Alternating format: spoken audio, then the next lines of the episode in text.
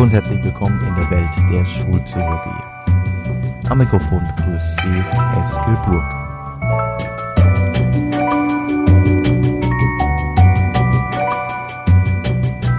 Das Konzept des Collaborative Problem Solvings oder warum es gut ist, einen Plan B zu haben.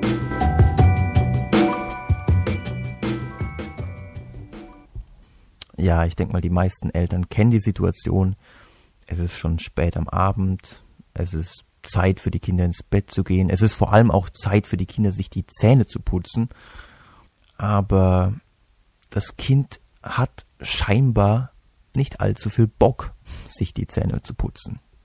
Ja, es sieht darin überhaupt keinen Sinn. Es kann es nicht nachvollziehen, warum das so wichtig ist ähm, die Eltern wissen, warum es so wichtig ist und deswegen versuchen sie das Kind natürlich dann zu überzeugen, in Anführungsstrichen. In, und wie machen sie das? Natürlich, indem sie, meistens zumindest, indem sie Druck ausüben, indem sie sagen, ich zähle jetzt bis drei und dann hast du es gemacht. Und wenn du es dann nicht gemacht hast, dann gibt es morgen Computerverbot. Eins, zwei, du geh jetzt, du, das ist jetzt deine letzte Chance. Du kannst mich mal, sagt dann das Kind. Das ist, ich, das ist mir scheißegal, dann gibt's halt Computerverbot. Puh. Ich, pu ich putze meine Zähne nicht, auf gar keinen Fall. Mm ne, ne, auf keinen Fall, ne. Okay. Drei. Du hast es nicht anders gewollt, morgen hast du Computerverbot. Und wenn du es jetzt nicht machst, wenn du dir jetzt die Zähne nicht putzt, dann, dann gibt's eine ganze Woche Computerverbot. Eine Woche Computerverbot. Puh. Du bist echt, du bist echt so fies, ja, du bist so scheiße, ja. Mein, mein Gott, Alter, ey, bei mein, all, alle anderen Eltern, ja, die, die sind viel lockerer als du, aber du, du bist echt so scheiße, hey.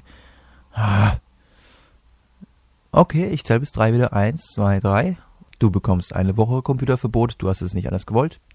Ja, also so, so kann so ein Konflikt aussehen. Es ist grausam, es endet immer in einem Desaster, in einer völligen Eskalation. Eltern und Kind beleidigen sich, sie tun sich Dinge an, die sie im Nachhinein bereuen. Und ja, und häufig läuft es dann eben wirklich auf sehr heftige Bestrafungen von Seiten der Eltern und auf sehr krasse Beleidigungen und Trotzreaktionen von Seiten der Kinder hinaus nennen wir mal diese Vorgehensweise, bei der ein Elternteil versucht, seinen Willen, natürlich will der Vater oder die Mutter in dem Moment nur das Beste für das Kind, gar keine Frage. Aber nennen wir mal diese Strategie, wo jemand seinen eigenen Willen mit Druck, mit Bestrafung, ich zähle jetzt bis drei, äh, durchzusetzen versucht, nennen wir das mal Plan A. Also das ist so das Übliche, was man kennt. Die Eltern üben Druck aus, damit sie ja dann das Beste, weil sie wissen, was das Beste ist für das Kind, damit sie das durchsetzen können. Nennen wir das mal Plan A.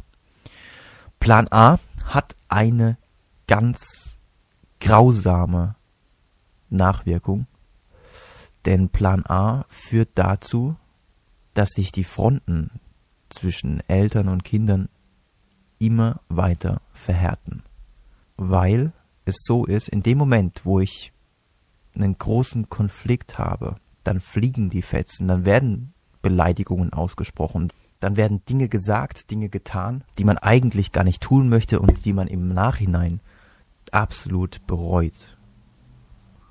Und genau diese Grausamkeiten, die man sich dann gegenseitig antut, die führen zu einem verhängnisvollen psychologischen Effekt, und zwar weiß man aus einer Reihe von Studien, dass in dem Moment, wo man jemandem etwas Grausames antut, etwas, was man im Nachhinein eigentlich bereuen würde, ja, dass in dem Moment man ja zunächst mal ein schlechtes Gewissen bekommt.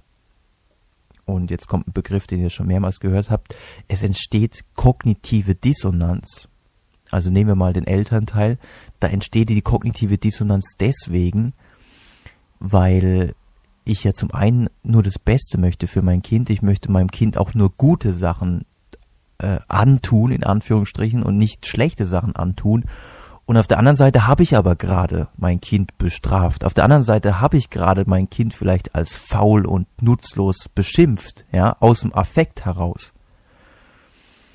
Und wie kann ich denn jetzt diese beiden Dinge vereinbaren? Das erzeugt kognitive Dissonanz, erzeugt eine Spannung, die ich abbauen muss. Und häufig baut man diese Spannung dann leider so ab, indem man denjenigen, den man verletzt hat, den man grausam behandelt hat, indem man den abwertet. Also man sagt dann, ach, das Kind, das ist eh nichts zu, für nichts zu gebrauchen. Das Kind ist halt schlecht, ja, ist, ist ein schlechter Mensch. Also das sagt man jetzt nicht wortwörtlich, aber unbewusst läuft das vielleicht schon ab, ja. Das sind Abwehrmechanismen, um das eigene Selbstbild zu schützen, weil man sich ja selbst nicht als grausamer Mensch wahrnehmen möchte, was ja verständlich ist. Und auf Seiten des Kindes läuft genau das Gleiche ab. Auf der einen Seite liebt man die Eltern und man weiß, man sollte sie respektieren. Und auf der anderen Seite hat man den Eltern gerade die übelsten Schimpfwörter an den Kopf geworfen. Ja. Weil man eben enttäuscht war, weil man gerade ja wirklich auch von der Situation und von den Gefühlen, die in der Situation aufgetaucht sind, vereinnahmt wurde und man, man deswegen Dinge getan hat, Dinge gesagt hat. Also es bleibt ja häufig nicht nur beim, bei Beleidigungen, manchmal wird es ja sogar handgreiflich, ja, auch von Seiten der Eltern. Es ist äh, immer noch unglaublich, wie hoch die Quote ist der, äh, derer, die ihre Kinder schlagen. Das ist äh, echt grausam, muss man sagen. Ja, und das muss, muss man rechtfertigen, das müssen, wie gesagt, Eltern rechtfertigen und Kinder auch rechtfertigen und auf Seiten der Kinder entsteht natürlich dann auch äh, ein Rechtfertigungsdruck, den sie dann so abbauen, indem sie sagen, ja, dass äh, mein, mein Vater ist sowieso ein Arschloch, ja, das ist äh, kein guter Mensch und demzufolge ist es nur gerecht, wie ich mich ihm gegenüber verhalten habe. Und ich habe schon angedeutet, es gibt eine Reihe von Studien, die genau diesen Effekt nachweisen. Eine davon stammt von Keith Davis und Edward Jones aus dem Jahr 1960.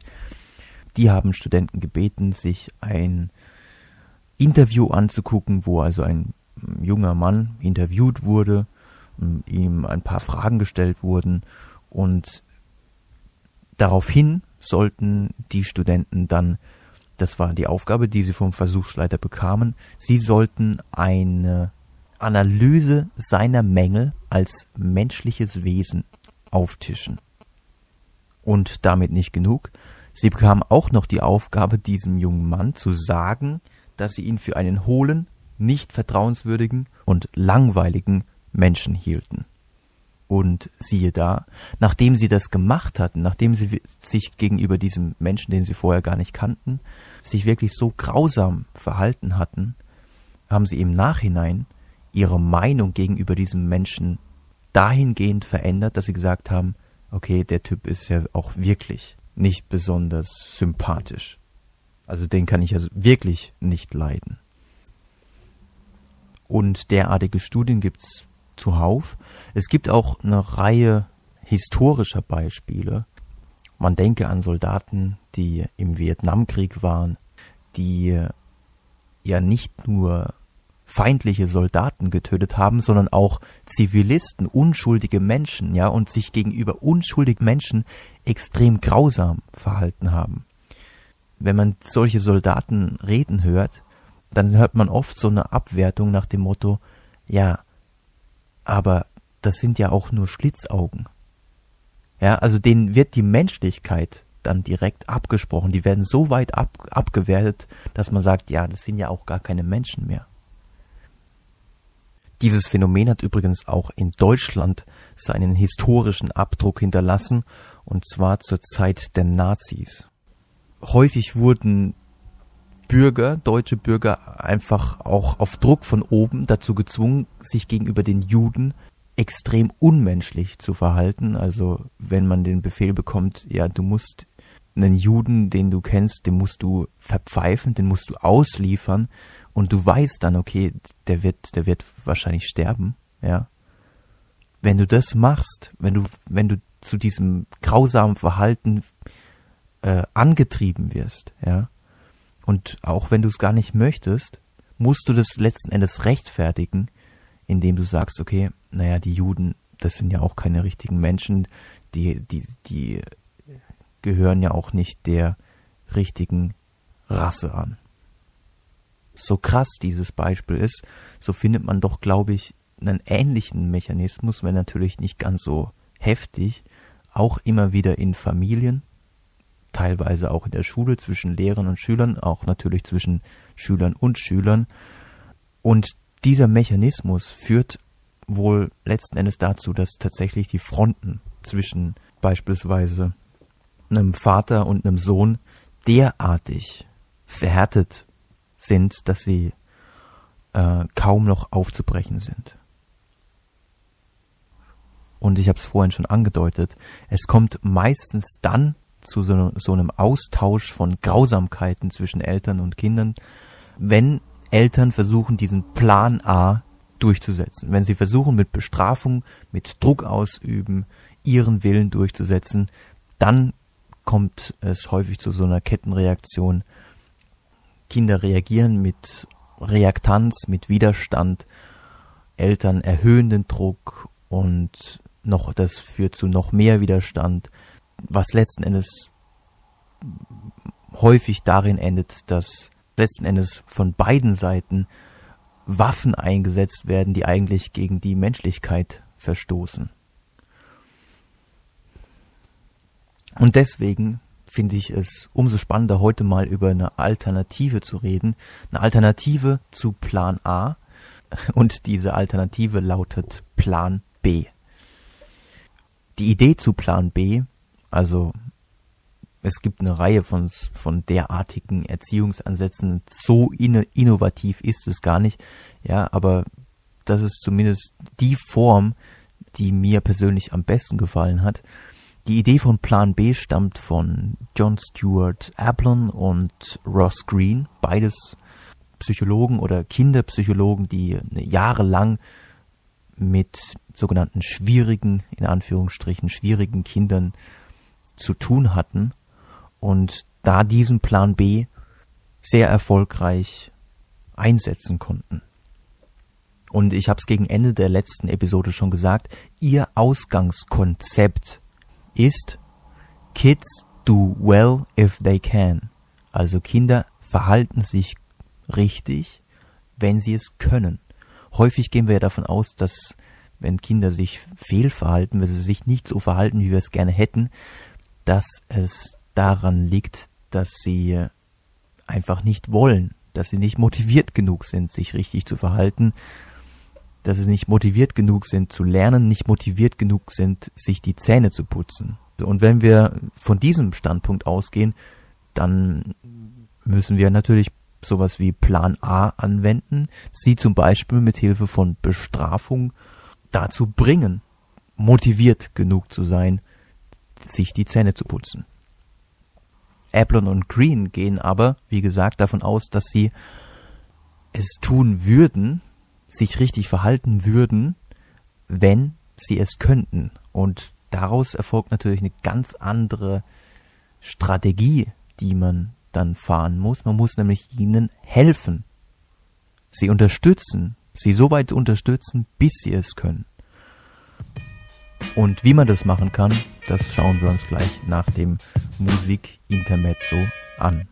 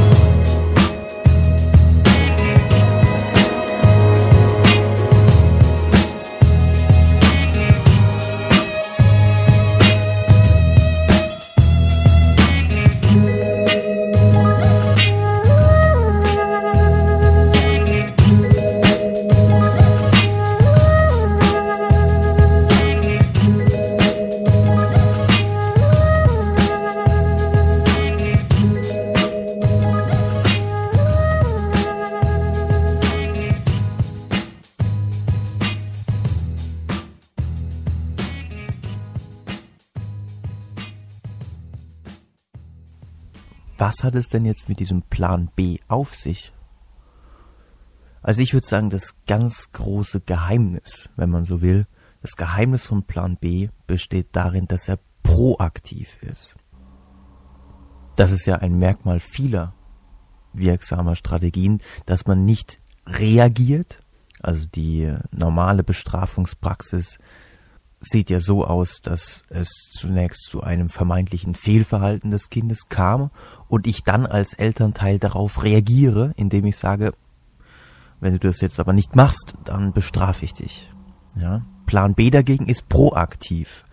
Das heißt, ich suche mir das Kind in einer ruhigen Minute, wenn ich sehe, das Kind ist gerade gut drauf oder es ist zumindest relaxed. Wir sitzen gerade beim Mittagessen oder beim Abendessen und dann beginne ich ganz nüchtern und sachlich ein Gespräch mit dem Kind über das vermeintliche Problem. Das hat den ganz großen Vorteil, dass die Situation noch nicht aufgeheizt ist. Also ich selbst als Elternteil oder als Lehrer bin relaxed, weil ja gerade kein Delikt vorliegt.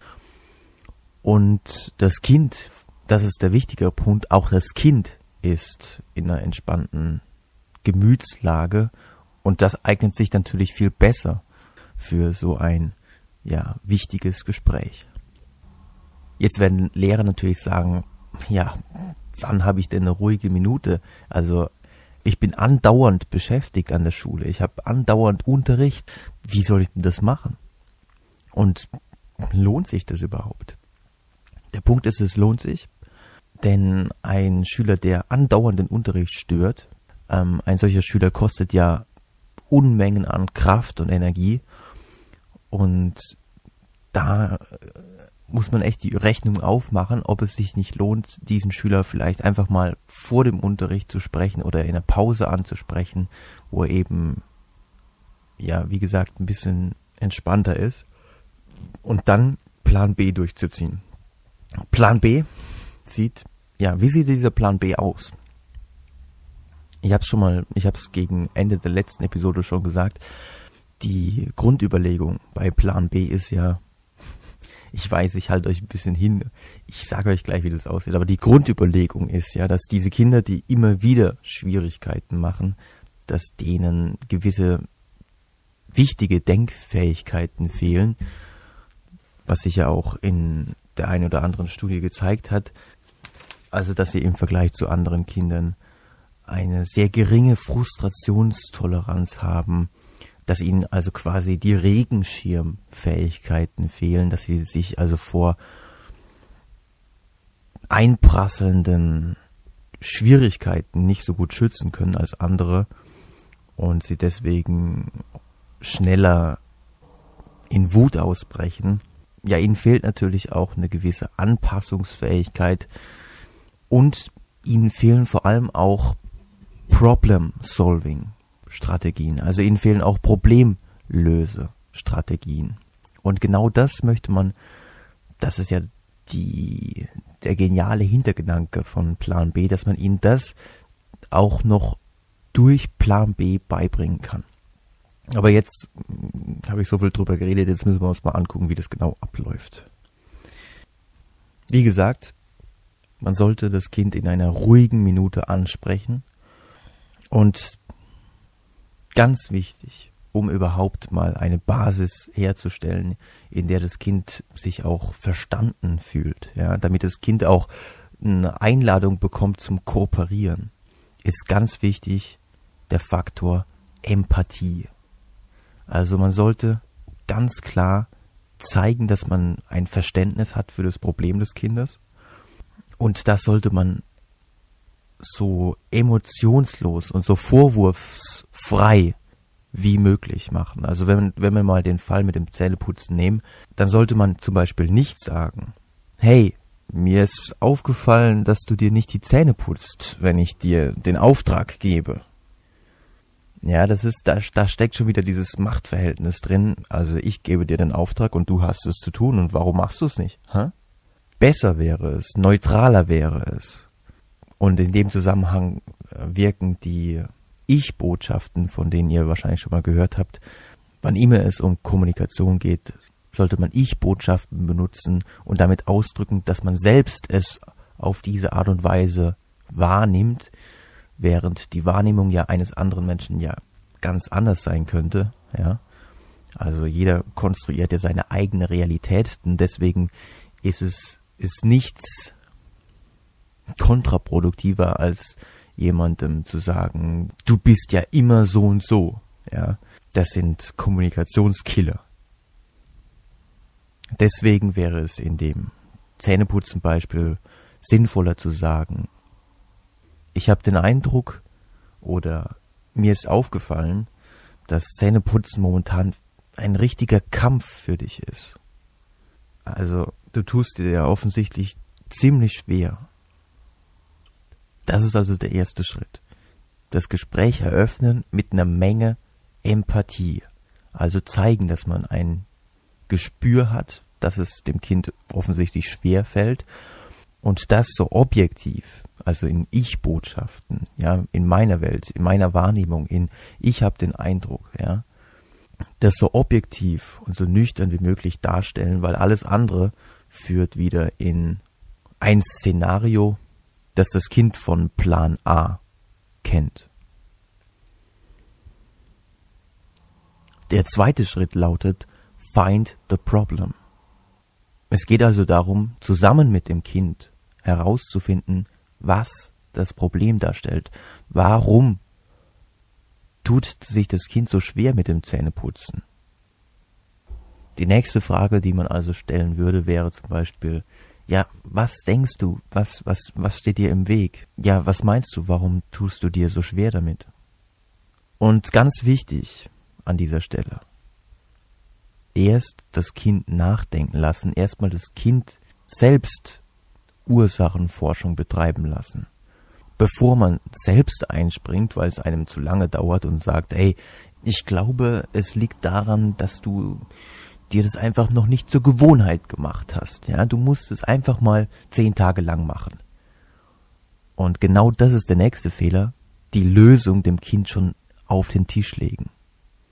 Auch das kennt das Kind nur von Plan A und ehe man sich's versieht, ist man in so einem Plan A-Schema drin. Das Kind reagiert mit einer Abwehrhaltung und schon geht die ganze Intervention den Bach runter. Also ganz wichtig, das Kind erstmal nachdenken lassen. Das Kind sollte schließlich am besten wissen, was das Problem ist. Und natürlich kann es sein, dass das Kind dann sagt, ja, ich putze mir die Zähne halt nicht, weil ich keinen Bock dazu habe da sollte man dann nochmal genauer nachfragen. Also, ja, was meinst du, warum es für dich keinen Bock macht? Also, warum ist es für dich so eine unangenehme Sache? Weil, weißt du, aus meiner eigenen Erfahrung weiß ich halt, dass wenn man es nicht macht, wenn man das schleifen lässt, dann drohen einem sehr unangenehme Besuche beim Zahnarzt, wo dir die Zähne wirklich aufgebohrt werden, ja, du kriegst eine Füllung da rein, das ist, das ist nicht so angenehm. Ja, und wenn du einfach jeden Tag deine Zähne putzt, am besten sogar dreimal täglich, dann, dann hast du sehr lange, schöne und gesunde Zähne und darum werden dich viele beneiden. Und das ist auch ganz wichtig. Man muss auch die eigene Perspektive reinbringen und man muss natürlich auch klar machen, warum es einem selbst so wichtig ist, dass das Kind sich die Zähne putzt oder worum es auch immer geht, ja. Also letzten Endes geht es natürlich darum, dass beide Seiten auf den Tisch legen, was sie jetzt bedrückt und welche Befürchtungen sie vielleicht haben. Und ja, bei dieser Ursachensuche könnte dann zum Beispiel rauskommen, dass das Kind sagt, ja, also am schlimmsten ist der Geschmack von der Zahnpasta. Also das ist echt, das bah, das ist so eklig, ja. Und manchmal putze ich mir deswegen die Zähne sogar ohne Zahnpasta, ja. Das ist, weil die eben so eklig ist. Ja, und wenn man das Problem gefunden hat, die Ursache geklärt ist, dann kommt der allerwichtigste Schritt. Dann geht's nämlich darum, eine Lösung zu finden. Und zwar natürlich in Kooperation mit dem Kind, ja. Deswegen Collaborative Problem Solving. In Kooperation mit dem Kind macht man sich Gedanken darüber, wie man das Problem lösen könnte. Und genauso wie bei der Ursachenforschung ist es bei diesem Punkt noch wichtiger, dass man zunächst mal seine, ja, seine Fresse hält, ehrlich gesagt. Also, dass man sich zurückhält, ja, weil als Erwachsene sind wir meistens der Überzeugung, dass wir diejenigen sind oder sein sollten, die die Lösungen auf den Tisch legen. Wenn wir das machen, dann hat es aber gleich mehrere Nachteile. Erstens, das Kind könnte den Eindruck bekommen, okay, jetzt ähm, hat er mir zwar jetzt nicht mit einer Bestrafung gedroht, aber letzten Endes möchte er mir trotzdem seinen Willen aufzwängen. Ja, er gibt die Richtung vor, er schlägt vor, wie wir das Problem lösen können, und dann muss ich das auch machen. Toll, großartig. Zweitens, wenn die Lösung nicht von einem Kind vorgebracht wurde, wenn dieser Lösungsvorschlag nicht von einem Kind stammt, dann ist es auch nicht so wahrscheinlich, dass es sich mit dieser Lösung identifiziert. Das heißt, wenn das Kind sagt, okay, ähm, ja, dann vielleicht können wir ja mal andere Zahnpasta benutzen, also eine Zahnpasta mit einem anderen Geschmack. Ja, wenn das, wenn der Vorschlag vom Kind kam, dann ist es deutlich wahrscheinlicher, dass das Kind sagt, okay, ähm, ich habe ja den Vorschlag selbst gemacht, dann probiere ich das auch mal aus. Und drittens, die Idee beim Collaborative Problem Solving ist ja, dass man nicht nur zusammen mit dem Kind eine Lösung findet, sondern dass man quasi nebenbei auch die Denkfähigkeiten des Kindes trainiert, die, wie sich in vielen Studien eben herausgestellt hat, defizitär sind. Das heißt, dass man trainiert, dass das Kind sich auch in andere hineinversetzen kann. Natürlich werden auch kommunikative Fähigkeiten des Kindes trainiert, ja. Sich halt mal nüchtern und neutral über Lösungswege zu unterhalten, über Probleme zu unterhalten. Ganz wichtig, ja. Und nicht zuletzt sollen ja auch Problemlösefähigkeiten trainiert werden. Und wenn ich da dem Kind immer meine eigene Lösung gleich hinwerfe und sage, hier ist die Lösung, hier ist die beste Lösung, die benutzt du jetzt und dann ist gut, dann macht das Kind ja nicht die Erfahrung, hey, ich kann ja auch selbst Lösungen entwickeln. Ich kann ja auch selbst Probleme lösen. Deswegen ist es so wichtig, dass man in dem Moment, wo man dann fragt, okay, hast du eine Idee? Wie können wir dieses Problem in den Griff bekommen? Dass man in dem Moment dann sich erstmal zurücknimmt und das Kind wirklich nach Lösungswegen suchen lässt.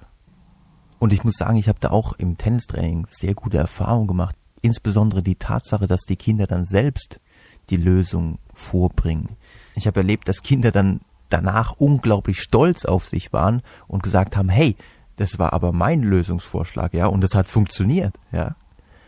Dass Kinder, die wirklich immer wieder Probleme gemacht haben, muss ich ganz ehrlich sagen, dass die dann Lösungsvorschläge gebracht haben, die funktioniert haben und auf die sie dann letzten Endes sehr stolz sein konnten. Also das ist eine ganz wichtige Erfahrung, glaube ich, gewesen für sie.